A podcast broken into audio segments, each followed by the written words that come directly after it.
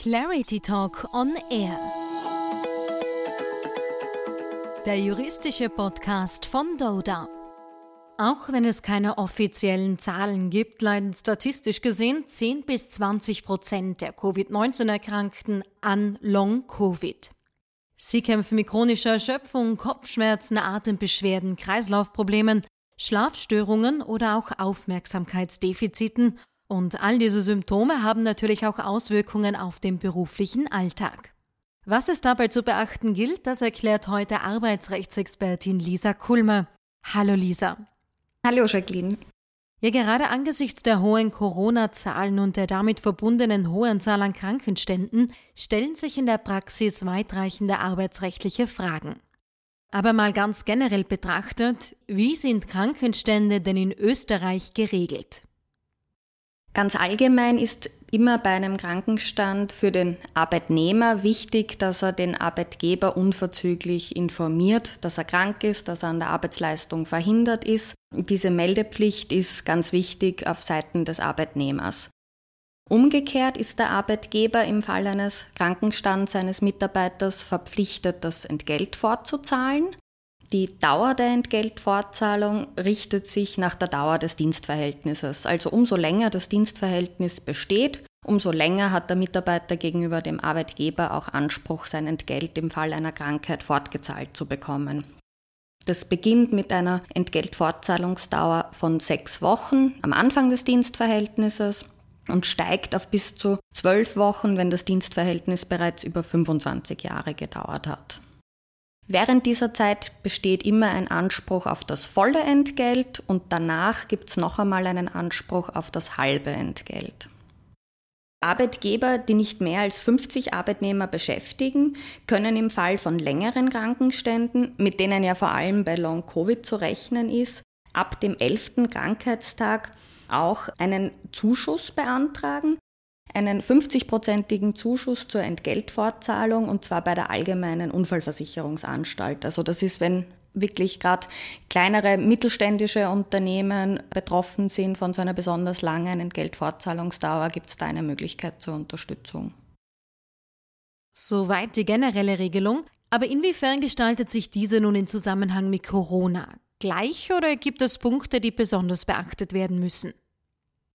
Ja, besonders bei Corona ist oder bei einer Erkrankung an Covid-19 ist, dass der Mitarbeiter im Fall einer Quarantänemaßnahme aufgrund eines Absonderungsbescheids gemäß dem Epidemiegesetz Anspruch auf Entgeltfortzahlung gegenüber dem Arbeitgeber hat. Und gleichzeitig kann der Arbeitgeber einen Antrag ähm, bei der zuständigen Behörde stellen, dass er das Entgelt, das er dem Arbeitnehmer fortzahlt, ersetzt bekommt. Und das ist anders, als es bei normalen Krankenständen ist, dass dieser Ersatzanspruch jedenfalls besteht unabhängig von der Betriebsgröße und unabhängig davon auch, wie lang der Krankenstand jetzt dauert. Also hier gibt es eine weitreichendere Maßnahme, um die Kosten zu übernehmen oder die Arbeitgeber zu entlasten.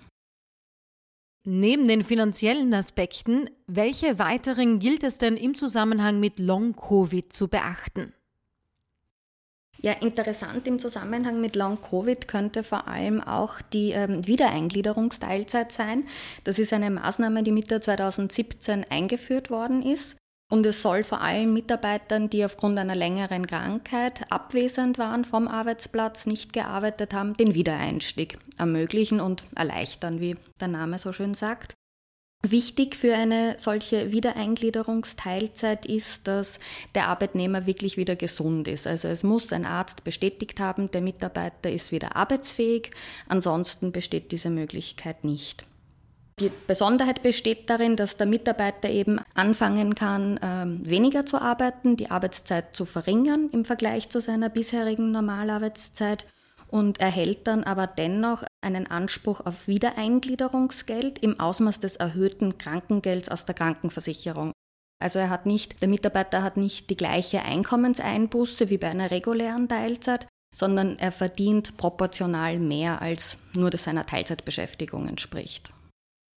Vielleicht bleiben wir kurz bei dieser Wiedereingliederungsteilzeit. Was sind denn die Voraussetzungen dafür? Voraussetzung für eine Wiedereingliederungsteilzeit ist, dass ein mindestens sechswöchiger ununterbrochener Krankenstand vorlag. dann muss der Mitarbeiter in einem dreimonatigen ununterbrochenen Arbeitsverhältnis gestanden sein, bevor die Wiedereingliederungsteilzeit mit dem Arbeitgeber abschließt. Wie bereits erwähnt, braucht es unbedingt auch eine ärztliche Bestätigung über die Arbeitsfähigkeit des Mitarbeiters. Also solange der Mitarbeiter nicht wieder genesen ist, kann die Wiedereingliederungsteilzeit nicht vereinbart werden. Es darf innerhalb der letzten 18 Monate keine Wiedereingliederungsteilzeit in Anspruch genommen worden sein und es gibt eine verpflichtende Beratung und ein Wiedereingliederungsplan muss abgeschlossen werden. Ganz wesentlich ist in dem Zusammenhang auch, dass diese Wiedereingliederungsteilzeit immer mit dem Arbeitgeber zu vereinbaren ist. Also der Mitarbeiter hat nicht einseitig ein Recht darauf, die Wiedereingliederungsteilzeit zu beanspruchen oder anzutreten, sondern ist an die Vereinbarung mit dem Arbeitgeber gebunden. Ja, ganz generell gilt für Arbeitgeber aber natürlich, dass sie den durch die Krankenstände bedingten Personalausfällen begegnen müssen. Wie machen sie das am besten? Ja, in erster Linie wird das die Kollegen des erkrankten Mitarbeiters treffen, die durch Mehrarbeit oder Überstunden die ausgefallene Arbeitszeit abdenken müssen. Wenn absehbar ist, dass ein Mitarbeiter länger nicht zurückkommen kann, ist auch an den Abschluss von befristeten Dienstverhältnissen zu denken.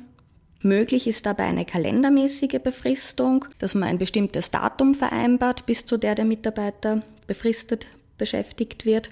Das ist in der Praxis aber schlecht zu handhaben, weil oft nicht absehbar ist, wann der erkrankte Mitarbeiter wieder zurückkehren wird. Alternativ kann eine Befristung auch bis zur Beendigung des krankheitsbedingten Ausfalls des Mitarbeiters vereinbart werden. Auch das hat die Rechtsprechung in der Vergangenheit sogar bereits zugelassen. Ja, und sieht ein Arbeitgeber keine Alternative mehr, ist dann auch eine Kündigung eines an Long-Covid erkrankten Mitarbeiters möglich? Ja, grundsätzlich kann ein Arbeitnehmer auch während eines Krankenstands gekündigt werden und das gilt genauso auch für eine Erkrankung an Long-Covid. Ganz generell zu beachten ist, dass wenn ein Mitarbeiter im Krankenstand gekündigt wird, behält er trotzdem immer den Anspruch auf Entgeltfortzahlung für die ursprünglich vorgesehene Dauer. Das wird bei Long-Covid jetzt aber wahrscheinlich nicht so das Thema sein, weil die Entgeltfortzahlung zum Zeitpunkt der Kündigung vielleicht auch schon ausgeschöpft ist und daher dann ohnehin kein Anspruch auf Entgelt gegenüber dem Arbeitgeber mehr besteht, sondern der Mitarbeiter bereits das Krankengeld von der Krankenkasse bezieht. Besonderheit könnte es geben, wenn der Mitarbeiter von Long-Covid so schwer getroffen ist, dass er allenfalls als begünstigter Behinderter zu qualifizieren ist. In diesem Fall könnte er unter den besonderen Kündigungsschutz des Behinderteneinstellungsgesetzes fallen und dann wäre eine Kündigung des Mitarbeiters nur mehr bei Vorliegen von ganz bestimmten im Gesetz aufgezählten Gründen zulässig. Und der Arbeitgeber muss zudem extra vorher einen Antrag bei der Behörde stellen, um die Zustimmung der Behörde zur Kündigung des Mitarbeiters zu bekommen. Und erst wenn die Behörde zugestimmt hat, dann darf der Mitarbeiter gekündigt werden. Rund um Long-Covid gilt es also einiges zu beachten.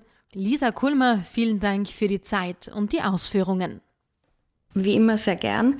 Ich bin gespannt, wie sich es weiterentwickeln wird, gerade aufgrund der aktuell hohen Zahlen und der daher leider zu befürchtenden auch höheren Zahl an Betroffenen an Long-Covid, wie die Praxis mit den erhöhten Ausfällen dann umgehen wird.